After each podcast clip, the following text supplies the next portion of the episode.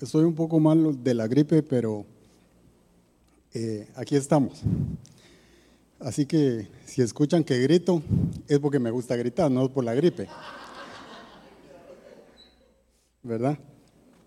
Este, voy a pedirle que cierre sus ojos. Eh, esto no vale nada sin, sin la presencia de Dios. Así que cerremos nuestros ojos y te invitamos, Espíritu Santo.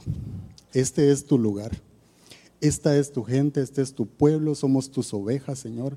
Queremos escucharte, queremos abrir nuestro corazón para que traiga, Señor, palabra fresca, para que traiga semilla que dé fruto, Señor, dentro de cada uno de nosotros. Nos ponemos en tus manos, te damos el control y te pedimos, Espíritu Santo, que fluyas como solo tú lo sabes hacer, con poder. Tenemos altas expectativas de esta noche, Señor, y te pedimos que nos hables para que cosas maravillosas, Señor, vengan y sucedan en este lugar. En el nombre de Jesús. Amén.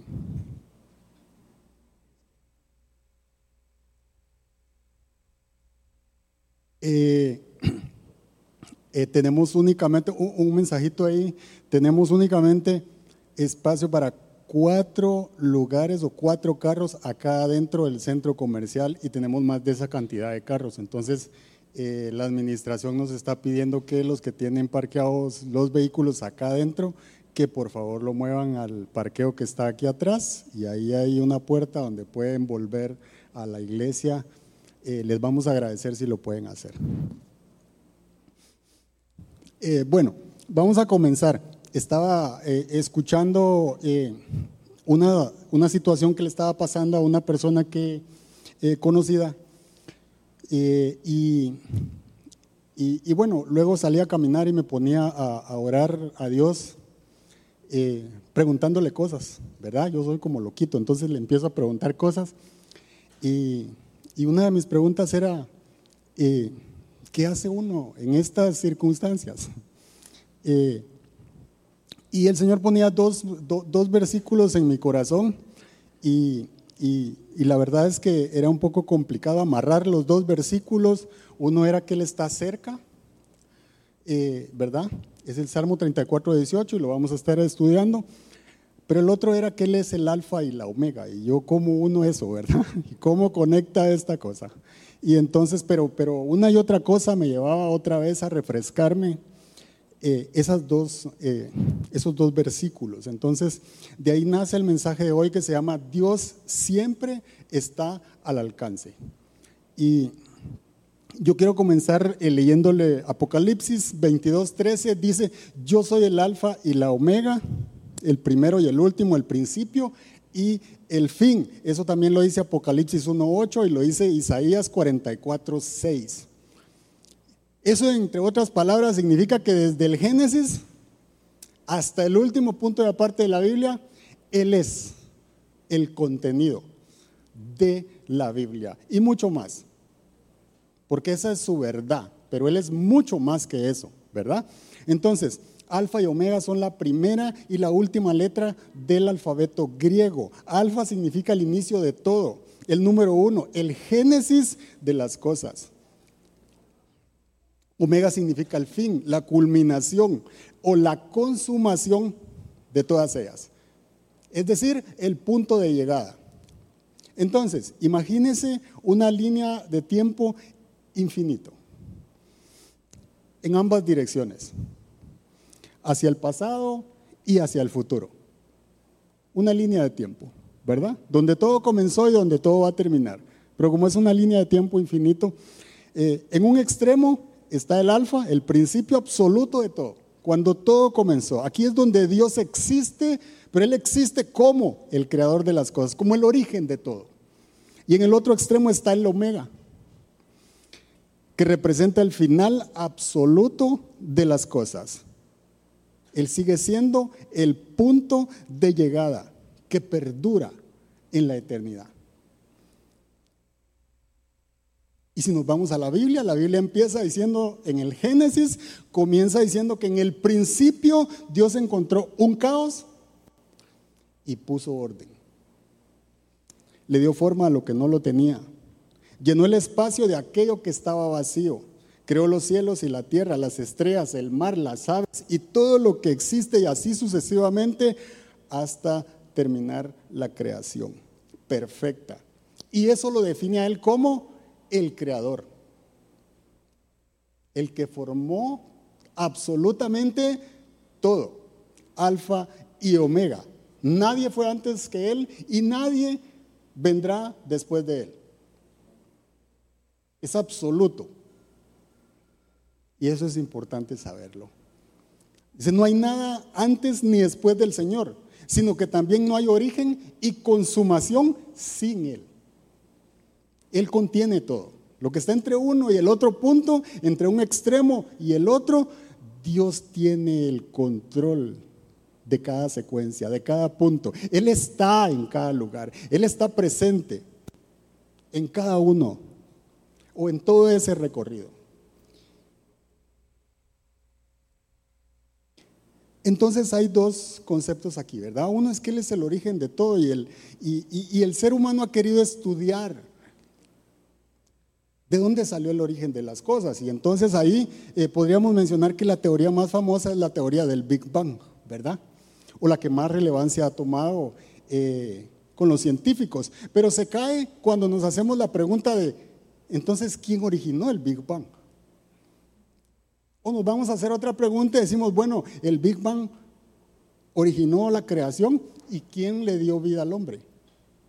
También fue que chocaron las cosas ahí en el aire y entonces apareció un hombre. No, ¿verdad? Ahí se cae la teoría. Pero la Biblia dice que todo lo que existe fue creado por Él y para Él absolutamente todo. Nada se queda fuera. Dios no nos deja dudas, dejándonos claros que Él es el creador de las cosas, de todo lo que existe y que son para Él, para adorarlo, para alabarlo. Hay un momento en el que Jesús entra a Jerusalén en el burrito, si alguien ha leído la, la Biblia en esa parte, y cuando lo estaban adorando, diciendo, gloria en las alturas, los fariseos empezaron a criticar a Jesús y, Jesús le respondió de la siguiente manera, si ellos no lo hacen, las piedras lo van a hacer. Eso es poderoso, ¿me entiende? Eso significa que la naturaleza adora a su creador, alaba a su creador.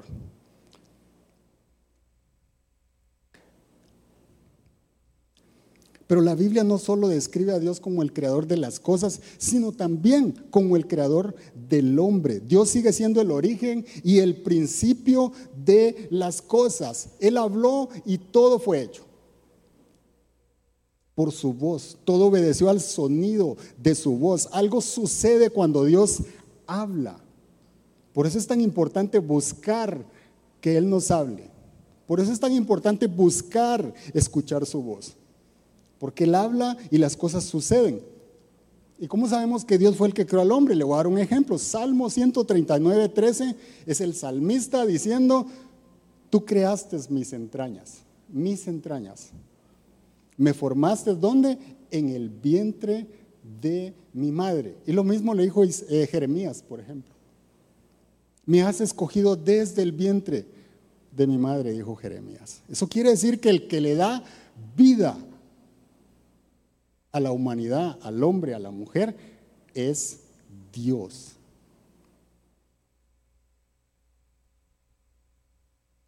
Entonces yo quiero mencionarle algunos ejemplos de por qué Él es el origen.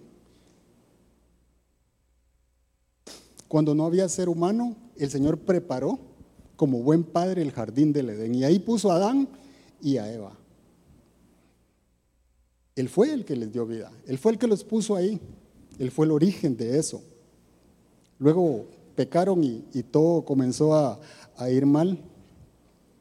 Pero más adelante, cuando el Señor necesitaba o cuando el Señor quería crear su pueblo, Él escogió a Abraham, donde quiera que estaba, lo sacó de esa tierra y le dijo, de ti voy a hacer una descendencia. Y no solo eso, sino que a la edad de 100 años le dio un hijo para crear esa descendencia. Cuando el pueblo de Israel iba a tener siete años de sequía, al Señor se le ocurrió escoger a José dentro de un montón de hermanos, mandarlo preso o esclavo estando en una cárcel y lo puso a la par de Potifar para gobernar durante esos siete años, porque a él le plació crear un líder que iba a sostener su pueblo durante siete años. Y cuando Dios quería sacar a su pueblo de la esclavitud, buscó un fugitivo que era Moisés. Lo llamó, lo escogió y lo envió para dirigir a su pueblo en medio del desierto. Ese es nuestro Dios. Él es el origen de todo lo que sucede. Cuando el pueblo de Israel necesitaba un profeta, el Señor respondió la oración de Ana, una mujer estéril dándole vida al que vendría a ser el profeta de Israel. Cuando Israel más necesitaba un profeta, porque había escasez de la palabra, dice. Ese es Dios, escogiéndonos desde el vientre de nuestra madre. Y cuando el pueblo no tenía alimento en medio del desierto, el Señor hizo llover maná para alimentar a su pueblo.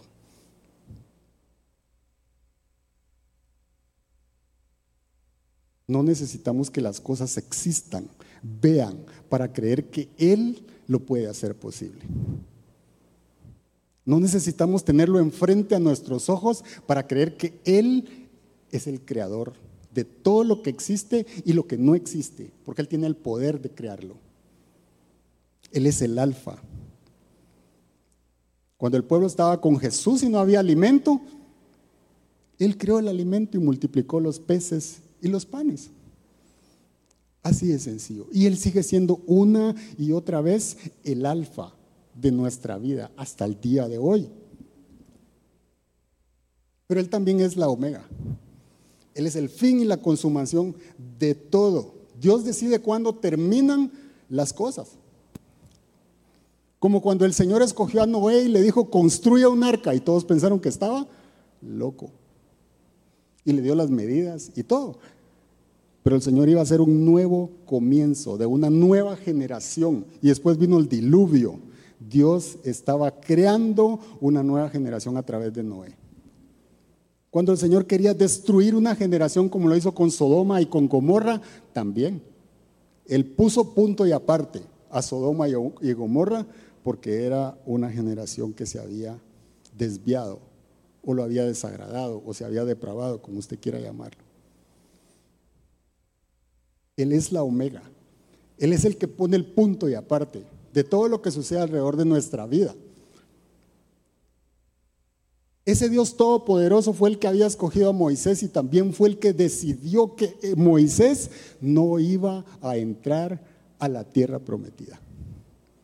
Y le dijo, hasta aquí llega Moisés escoge quién continúa. Y ahí es donde eh, toman a Josué como líder para entrar a conquistar la tierra prometida. Él es la omega. Y lo mismo hizo con Saúl, el primer rey del pueblo de Israel. Cuando a Dios dijo, me desobedeciste, lo quitó como rey y puso a David. Él decide cuándo termina el capítulo de una lección o de nuestra propia vida. Él es la omega. Dios es quien dicta el fin de las cosas.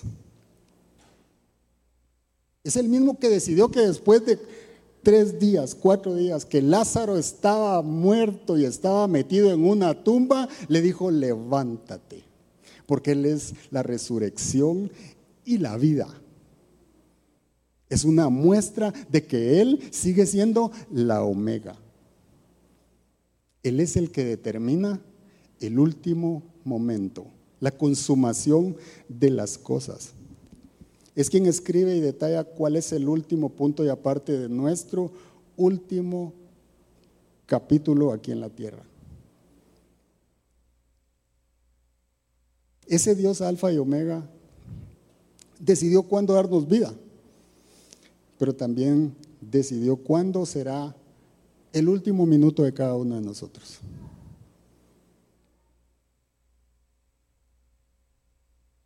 Entonces, si en esa línea del tiempo Él es el que gobierna, si Él es el alfa, si Él es la omega, ¿por qué cuando estamos destruidos, desahuciados, abandonados, deprimidos, angustiados, abatidos, se nos olvida que Dios es quien tiene la última palabra. ¿No es cierto? Normalmente cuando las cosas van mal, es cuando más viene el mensaje a nuestra mente de que Dios está lejos.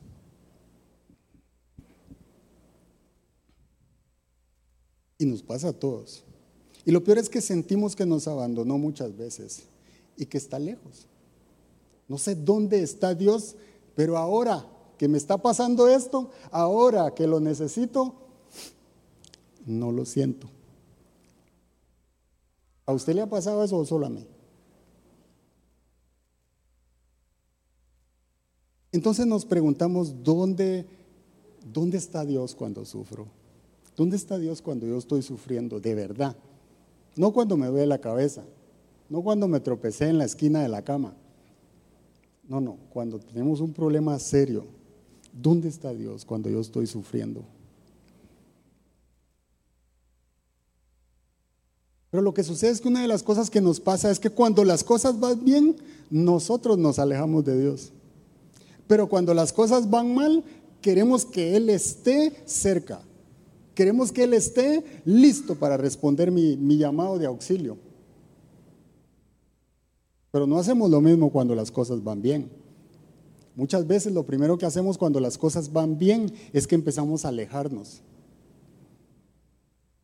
Entonces la prioridad es disfrutar porque me está yendo bien. Entonces me, voy alejando sin quererlo, pero entonces voy aquí, voy allá, salgo para acá, voy a la playa, voy donde los amigos, lo que sea. Pero entonces la prioridad va cambiando poco a poco y entonces nos vamos alejando de Dios.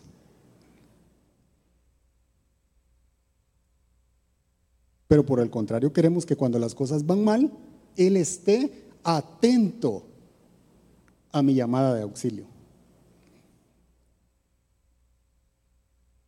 Pero la verdad es que Dios siempre ha sido un Dios cercano.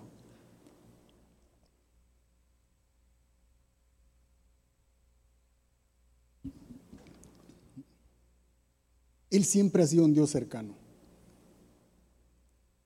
Él no creó la humanidad, Él no creó la generación, Él no creó todo para, para alejarse después y vernos desde lejos. Él no hizo eso. Él no es un Dios que nos envió de carnada eh, a este mundo y si me necesitan me mandan un WhatsAppazo. ¿Verdad? Ahí a ver a cuántos demonios usted se, enfrenta y ahí les da por todo, ¿verdad? Y si tienen necesidad me llaman. No. Ese no es Dios. Él no solo nos creó. Cuando el pecado entró, envió a su propio Hijo a salvarnos. Y cuando su hijo murió y resucitó y regresó al trono, se encargó de dejar el Espíritu Santo en cada uno de nosotros para mantener una relación íntima con sus hijos. No es un Dios que está lejos, es un Dios que está al alcance. Está tan al alcance que es íntimo. Está tan al alcance que está dentro de nosotros. Y muchas veces eso se nos olvida. ¿Y sabe por qué Dios dejó a su Espíritu Santo para estar ahí al alcance?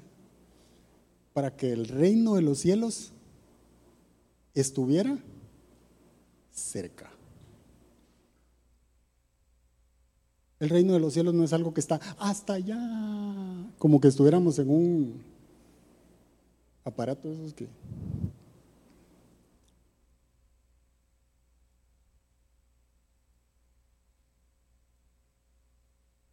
Y a veces vemos así a Dios, ¿verdad? Está por allá el puntito. Pero déjeme ponerle un ejemplo. Los discípulos, e, eso, está en, e, eso no está ahí, pero está en Marcos 4, 37 al 39, está la historia de los discípulos en la barca. Y se viene la tormenta, ¿verdad? Se desató la tormenta y las olas azotaban fuertemente. Imagínense esa escena. Eh, y la barca se empezó a mover tanto que comenzó a hundirse.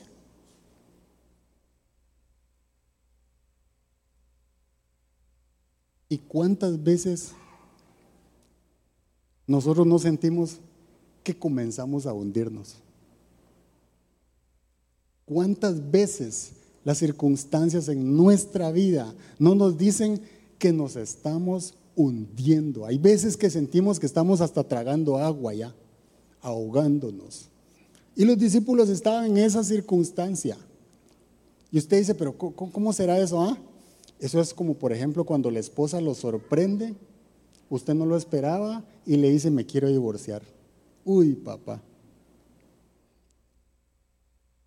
Eso es como cuando el médico lo sienta a uno y le dice, tiene cáncer. Ahí sentimos que, que nos hundimos. Eso es como, por ejemplo, cuando no lo esperabas, llevas mucho tiempo y te dicen, muchas gracias por sus servicios. Está despedido. Ahí es donde empezamos a ver que el agua se empieza a meter y que nadie lo puede detener. Entonces es cuando miramos que nos estamos hundiendo y hay que hacer algo. Entonces nos preguntamos, Dios, ¿dónde estás? ¿Dónde estás? Y los discípulos le hacían la pregunta a Jesús, porque Jesús iba en la barca que se estaba hundiendo. Aunque usted no lo crea, yo no sé si el agua ya le había llegado a los pies a Jesús, pero se estaban hundiendo. Y los discípulos le dicen, no te importa que nos ahoguemos. Mire, mire cómo le hablaron al maestro, ¿verdad? O sea, es que hay veces que hay veces que se nos pierde la educación, ¿verdad? Era Jesús, era el Mesías, el enviado de Dios. Y estaban diciendo, no te importa que nos ahoguemos. Le estaban levantando la voz al, Señor, ¿verdad? Pero mire, Jesús lo sabe todo. ¿Sabe qué está haciendo Jesús? Durmiendo. Jesús estaba durmiendo en esa barca que se estaba moviendo para todos lados, que el agua se estaba metiendo y dice que Jesús estaba descansando, porque había tenido una jornada de milagros y señales y Jesús estaba durmiendo. ¿Qué diferencia en la misma escena de Jesús y los discípulos? Y así nos pasa a nosotros, ¿verdad?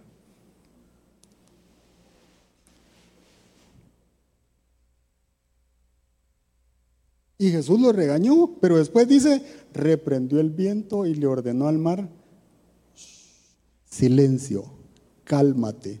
Imagínense qué, o sea, qué poder. O sea, si, si esa no es una descripción clara de quién es el creador de todo lo que existe, no sé qué más puede ser, pero que Él se levante y que le diga, y todo se calmó. Y todo se tranquilizó otra vez. ¡Wow! ¿Sabe qué pasa? La clave está en buscarlo. ¿Sabe qué hicieron los discípulos? Interrumpir el sueño de Jesús. Buscarlo. Aquí está el maestro. Él sabe qué hacer y yo no sé qué hacer.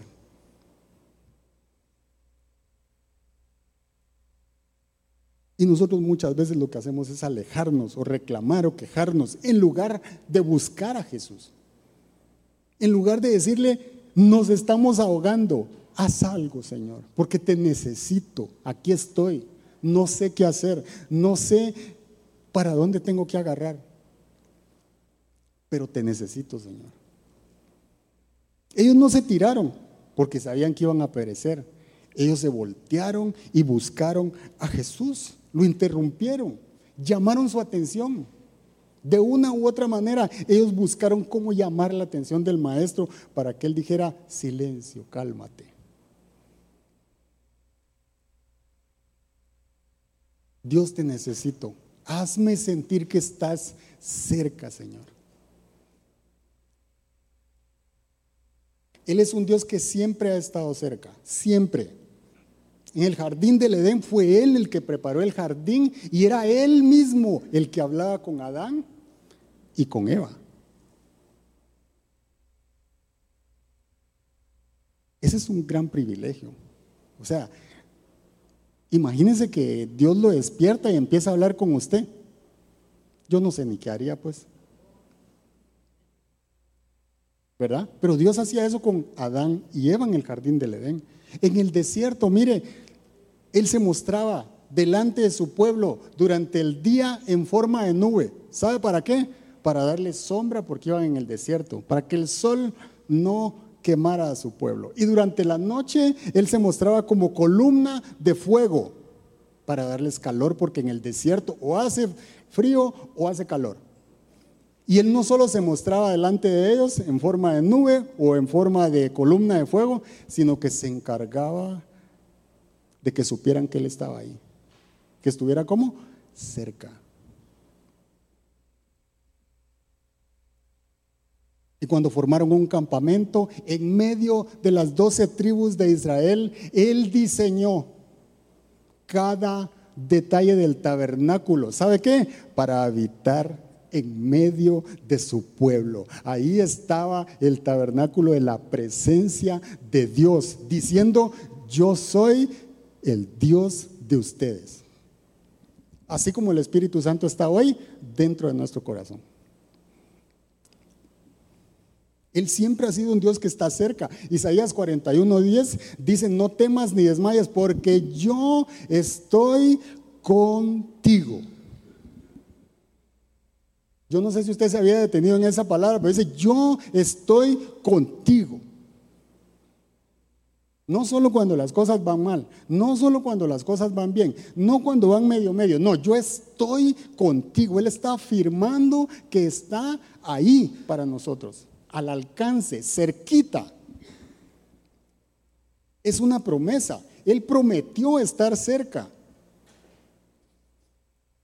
Y se lo repito porque muchas veces se nos olvida que Dios no es un Dios que está lejos, Él está cerca de nosotros. Mateo 28 del 19 al 20 es la gran comisión. Y miren lo que dice, dice, por tanto vayan y hagan discípulos de todas las naciones, bautizándolos en el nombre del Padre y del Hijo y del Espíritu Santo enseñándoles a obedecer todo lo que les he mandado a ustedes. Pero termina diciendo lo siguiente. Y les aseguro, mire cómo está escrito, mire, mire la revelación del Espíritu Santo, y les aseguro que estaré con ustedes cuando? Siempre. Repita eso conmigo, siempre les aseguro que estaré con ustedes siempre. Y lo termina afirmando. Dice, hasta el fin del mundo. Por si no nos basta la palabra siempre, dice, hasta el último día. Y a veces esa parte ya no la leemos. Yo le digo una, parte, una cosa, esa es más relevante que la anterior. Porque si Él no está con nosotros, de nada sirve lo que hacemos. Pero si Él está con nosotros, todo es relevante, todo es importante.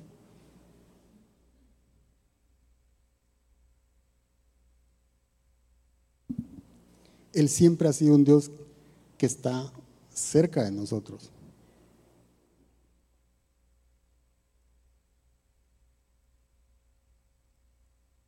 Entonces, ¿por qué sentimos que Dios se ha alejado? ¿Por qué muchas veces sentimos que Dios se ha alejado?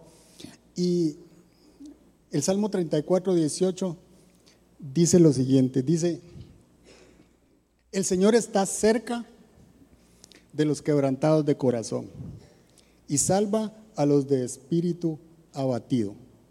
Este es el segundo versículo. El Señor está cerca de los quebrantados de corazón y salva a los de espíritu abatido. Un corazón puede estar herido, esto es muy importante, un corazón puede estar herido, dañado, angustiado, pero no necesariamente quebrantado. Son dos cosas diferentes. Que yo esté herido no quiere decir que estoy quebrantado. Puedo estar herido y puedo estar orgulloso, por ejemplo. Entonces, ¿cuándo sentimos que Dios no está cerca? Porque eso significa que mi corazón no está quebrantado. ¿Cuándo sentimos que Dios no está cerca? Primera cosa, creo cuando creo que soy autosuficiente. Alguien que considera que no necesita de alguien más. Alguien que no pide ayuda y por consecuencia eso nos lleva a la arrogancia, no a rendirnos delante de Dios.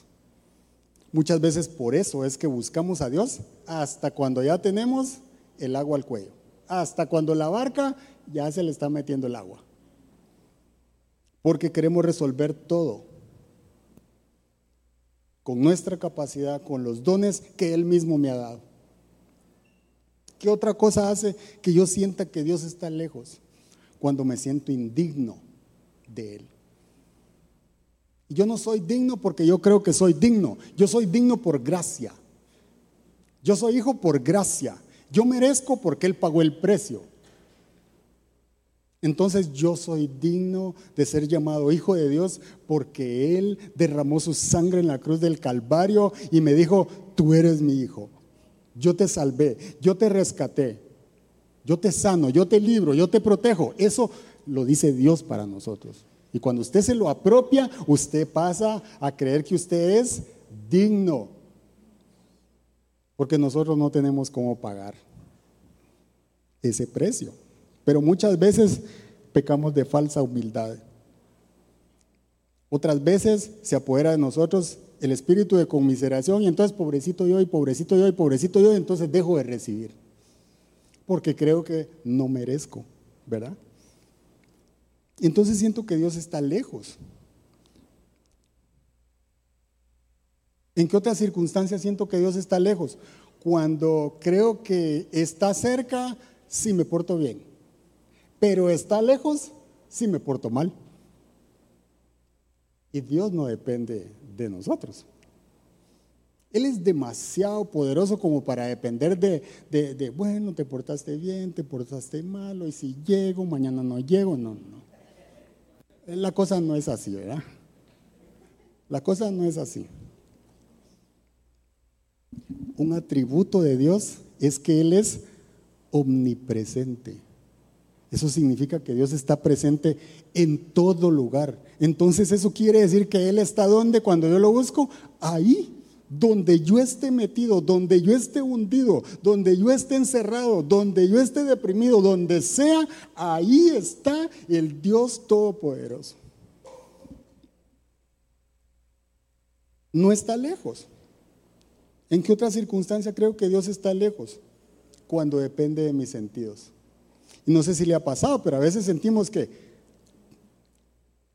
Él está cerca si lo siento, pero está lejos si no lo siento. Es que no siento, decimos, ¿verdad?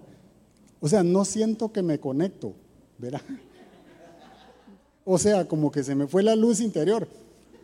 ¿Verdad? A veces una alabanza, dos alabanzas, y entonces decimos, es que siento que no me conecto. y entonces Dios no depende de eso. Imagínense que Dios dependiera de eso. Cuando Él hizo la creación, por favor, ¿me entiende? No es que Dios se aleje si yo no lo siento y está cerca si yo lo siento. Él sigue siendo todopoderoso. Entonces, ¿cuál es el error en el que caemos? El error en el que caemos es poner nuestra esperanza en lo que vemos y en lo que sentimos.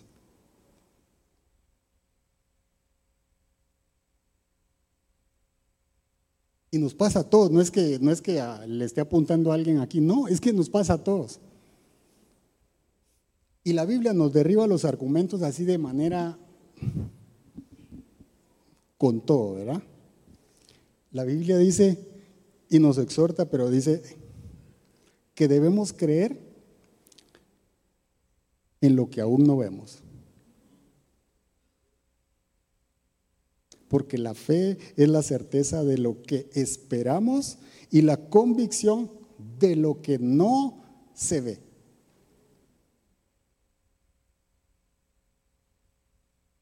No caminamos por vista, sino por fe, dice la Biblia. Entonces no es que eh, si siento, si veo, si creo que me porté bien o me porté mal, no, no, no. Yo tengo la convicción de que Él es Dios, de que Él está ahí. De que yo le hablo y Él me escucha. De que yo abro mi boca lo invoco y su oído está atento a mi llamado, porque Él es Padre. Él es Padre. Pero muchas veces lo que decimos es, o lo que nos dicen es, ¿para qué busco a Dios? Ya se pasará solo. Cuando, cuando tenemos problemas de todo tipo, pero muchas veces caemos en eso y decimos, este no es tan seria la cosa, ¿verdad? Entonces, eh, ya, se va, ya se va a pasar. Que se pase solito, ya se le va a pasar el enojo. Otras veces se nos enseña que el tiempo lo cura todo. Las heridas, las ofensas y los pecados. Dale tiempo al tiempo, le dicen a uno, ¿no? Con el tiempo lo superarás. Si fuera cierto, mire, los psicólogos no tendrían pacientes.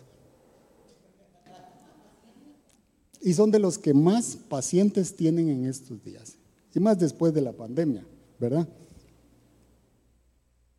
Pero leí lo siguiente, creer que el tiempo lo cura todo creará resignación en nosotros y con ello la apatía y la vulnerabilidad, que finalmente nos conducirá a la victimización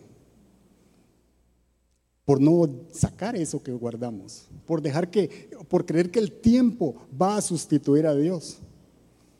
Dejar las cosas en las manos del tiempo puede generar resentimiento y rechazo y nos conduce a la pasividad y esta a la falta de perdón.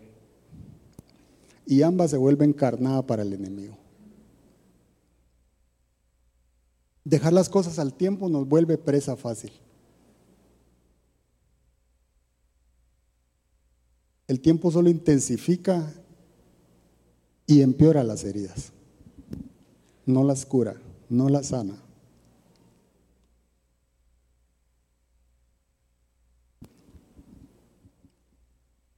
Entonces yo quiero regresar al Salmo 34, 18, que dice que Dios está cerca, cerca de los quebrantados de corazón y salva a los de espíritu abatido. Y nos faltan tres horas, entonces tres señales de un corazón quebrantado. Una hora por cada punto. Tome su lugar, hay café suficiente, hay pan. Duérmase si quiere, el Espíritu Santo lo va a despertar. No, no, rapidito, pero hay tres cosas que muestran un corazón quebrantado. Y voy rápidamente, pero un corazón quebrantado es un corazón que busca, que cree y confía en Dios. Y entonces me hacía la pregunta, ¿qué es quebrantamiento? Porque no he entendido. Así le decía yo a Dios, no entiendo.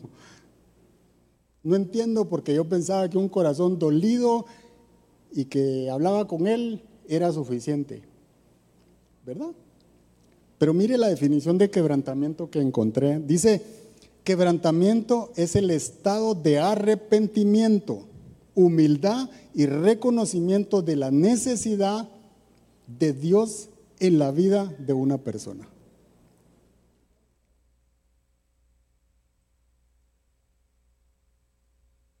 Un corazón está quebrantado cuando pasan tres cosas. Una, muestra un arrepentimiento sincero. Y ese es el primer punto. Comienza con un sentido profundo de reconocer y arrepentirse por los pecados y errores cometidos, buscando cambiar y enmendar el error. Dios está cerca cuando encuentra a alguien que le dice, aquí estoy Señor, perdóname, perdóname. Te volví a fallar. Volví a pecar, volví a caer. Me volví a hundir, Señor.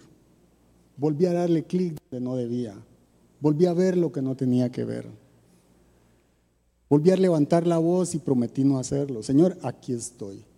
Aquí estoy. Un corazón humilde. ¿Y sabe qué dice el Salmo 51, 17? Dice, el sacrificio que te agrada es un espíritu quebrantado. Tú, oh Dios, no desprecias al corazón quebrantado y arrepentido. Mire qué precioso, sea, cuando nosotros somos humildes, nos arrepentimos y le decimos, Señor, te volví a fallar. Te pido que me limpies, te pido que me perdones. Dame fuerzas para levantarme una vez más, para intentarlo otra vez. Dale fuerzas a mis piernas para pegar un pasito más, Señor, para intentarlo de nuevo. Y dice que Dios no desprecia un corazón arrepentido. Pero un corazón arrepentido no es el que quiere dejar de hacer lo mismo, es que quiere hacerlo de manera diferente. Es metanoia.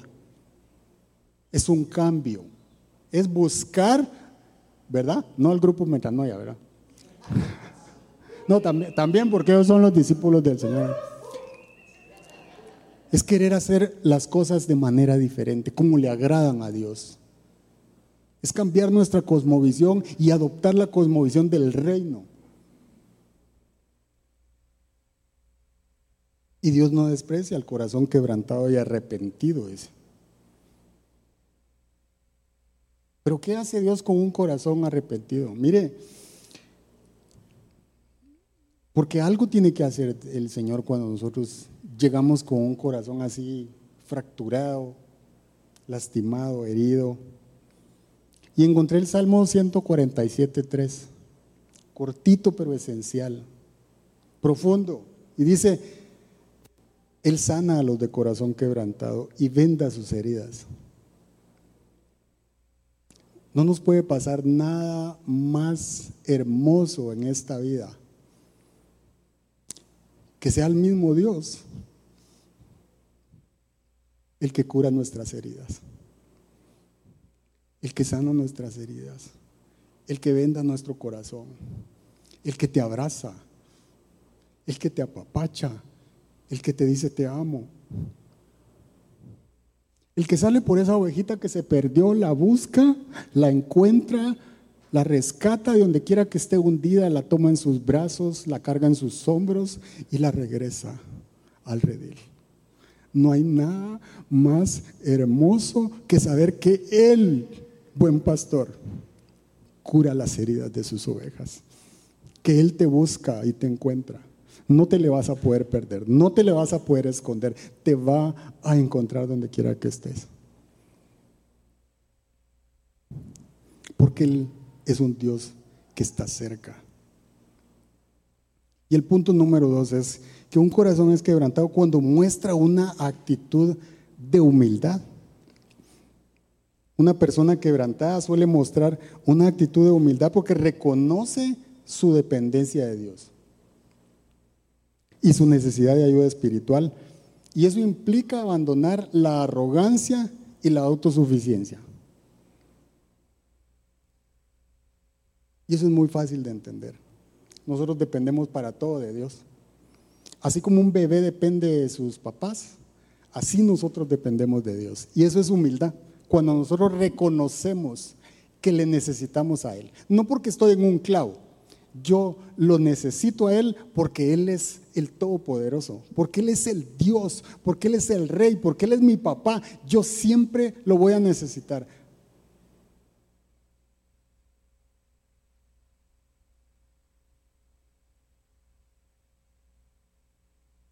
Humildad es acercarse y decirle, yo reconozco que tú eres mi Señor, que tú estás por encima de todas las cosas para mí. Eso es humildad.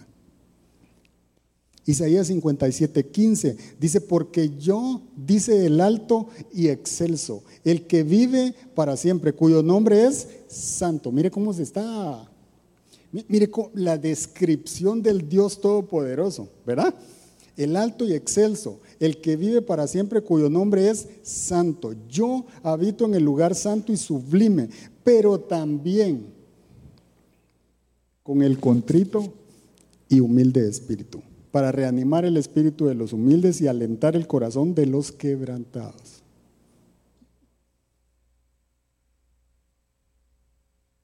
Dios no solo está sentado en su trono, es que se encargó de asegurarnos de que su Espíritu Santo está adentro de nosotros. Mire qué poderoso, no es que yo grito para ver si me escuchan allá arriba. Es que no se trata de gritar, se trata de reconocer quién es Él. Y Él habita en nosotros, dice. Él se encarga de alentarnos, de animarnos cuando estamos quebrados, cuando estamos lastimados. Y el tercer punto, un corazón está quebrantado cuando busca una relación más profunda con Dios. Esto nos llama a no quedarnos cómodos, a seguir aprendiendo, a seguir buscándolo. Y son aquellos que están con un corazón quebrantado, buscan una relación más profunda con Dios. Ir un poquito más allá con Dios. Señor, tómame la mano y méteme más a las aguas profundas. Quiero conocerte más y más. Y no caer en la comodidad, y no caer en la conformidad. Es aquel corazón que busca orar más para tener una relación más íntima con Él. Y vivir de acuerdo a los principios de su verdad. Mateo 5.3 dice, dichosos los pobres de espíritu, porque el reino de los cielos les pertenece. ¿Sabe quiénes son los pobres de espíritu? Los que reconocen que necesitan a Dios. No es el que no tiene plata, es el que reconoce que necesita a Dios. Y dice, porque el reino de los cielos les pertenece. Eso supera cualquier cosa que podamos tener o desear. Porque si el reino de los cielos nos pertenece, significa que cuando yo hablo con Dios, tengo acceso al reino de Dios. Eso es lo que nos pasa cuando nos sentimos lejos de Dios o cuando sentimos que Él está lejos. Sentimos que su reino está por allá. Pero Mateo 5.3 nos está diciendo que cuando tenemos un espíritu humilde que busca a Dios, el reino de los cielos nos pertenece. ¿Qué es el quebrantamiento entonces? Es un proceso de crecimiento en la fe y la relación con Dios. Es el reconocimiento de nuestra incapacidad y la dependencia de la gracia de Dios. Porque nosotros somos limitados, pero Dios no. Él es todopoderoso, dice la palabra. En otras palabras más simples, Quebrantamiento es poner a Dios por encima de todo lo que necesito.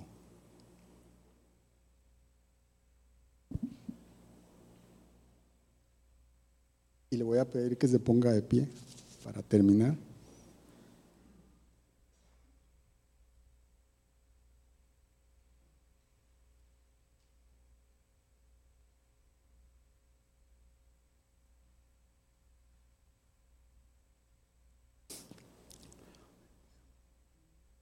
No hay peor cosa que nos puede pasar es que sentir que Dios está lejos. Pero no hay mejor cosa que nos pueda suceder que sentir que Él está cerca, al alcance. Y yo recuerdo que cuando, cuando estaba pequeño y yo quería algo de mi papá, Mire, yo, yo iba donde mi papá me le sentaba en las piernas, lo acariciaba, le sobaba la barba, le decía que él estaba guapo y que yo estaba más guapo que él. Y le hacía cariño y le decía, papi, te amo. Sos el mejor papá del mundo. Y cuando yo le pedía algo, él me lo daba. Con todas las limitaciones que él como ser humano podía tener. Él cedía cuando yo me le acercaba, cuando yo lo abrazaba, cuando yo lo amaba. Cuando yo tenía eh, eh, esos gestos con él y lo buscaba con todo mi corazón, le expresaba mi amor, él estaba ahí y me daba lo que yo le pedía. Y Dios es un Dios cercano, que busca nuestro corazón, que busca tener una intimidad con nosotros. Y mire, cuando Dios está cerca, su reino está al alcance. Porque un corazón quebrantado pone a Dios por encima de absolutamente todo. Y así como el Salmo 34, 18 decía, el Señor está cerca de los quebrantados de corazón y salva a los de espíritu abatido. El 19 y el 20 dice, muchas son las angustias del justo, pero el Señor lo librará de todas ellas, de todas ellas. Le protegerá, le protegerá todos los huesos y ni uno solo le quebrarán. No hay promesa de ausencia de problemas, pero sí hay promesa de protección. Él dijo, yo los voy a librar, yo los voy a proteger. Cuando ustedes me busquen, yo estaré ahí. Y a veces nos acercamos a Dios por lo, por lo que puede darnos por lo que necesitamos, por lo que estamos sufriendo. Pero adoración verdadera es cuando Él se vuelve más importante que todo, que todo lo que necesito, que todo lo que tengo, que todo lo que anhelo. Cuando Él es primero,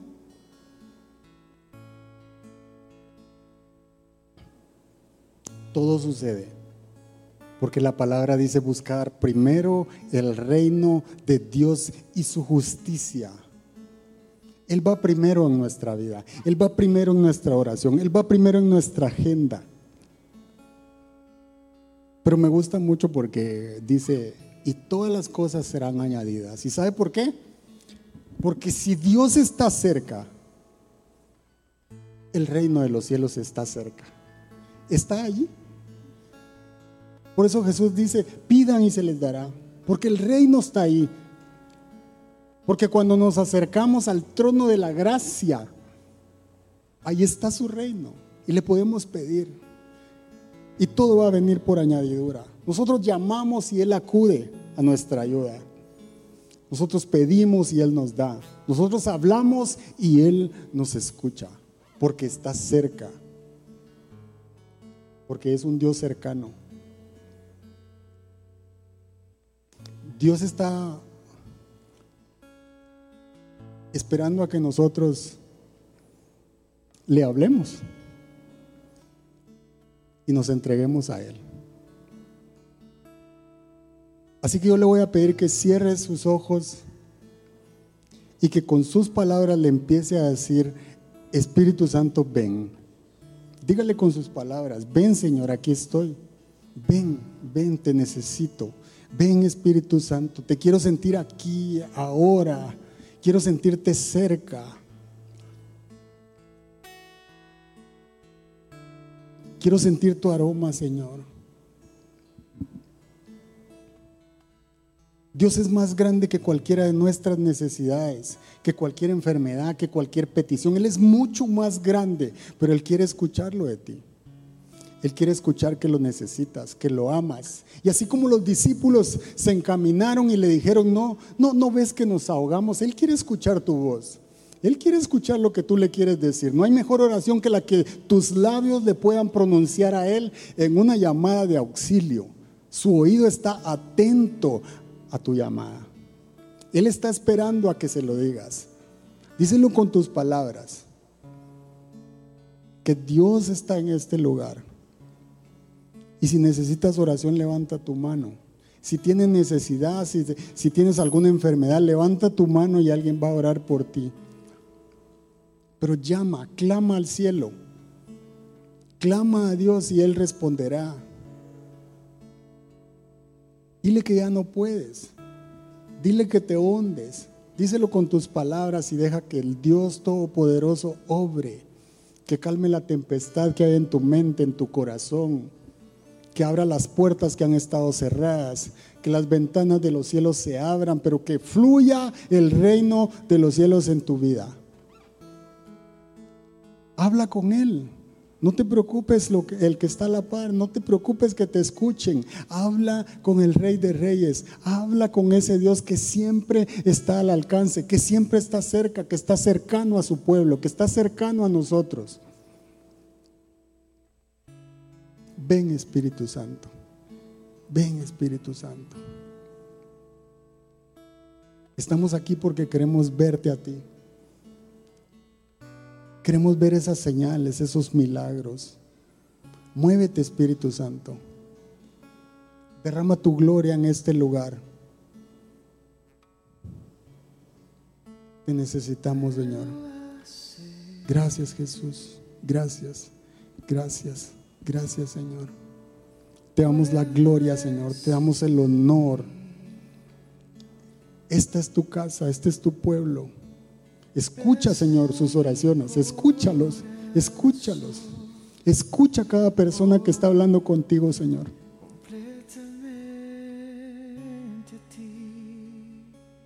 Ven, Espíritu Santo, ven, ven.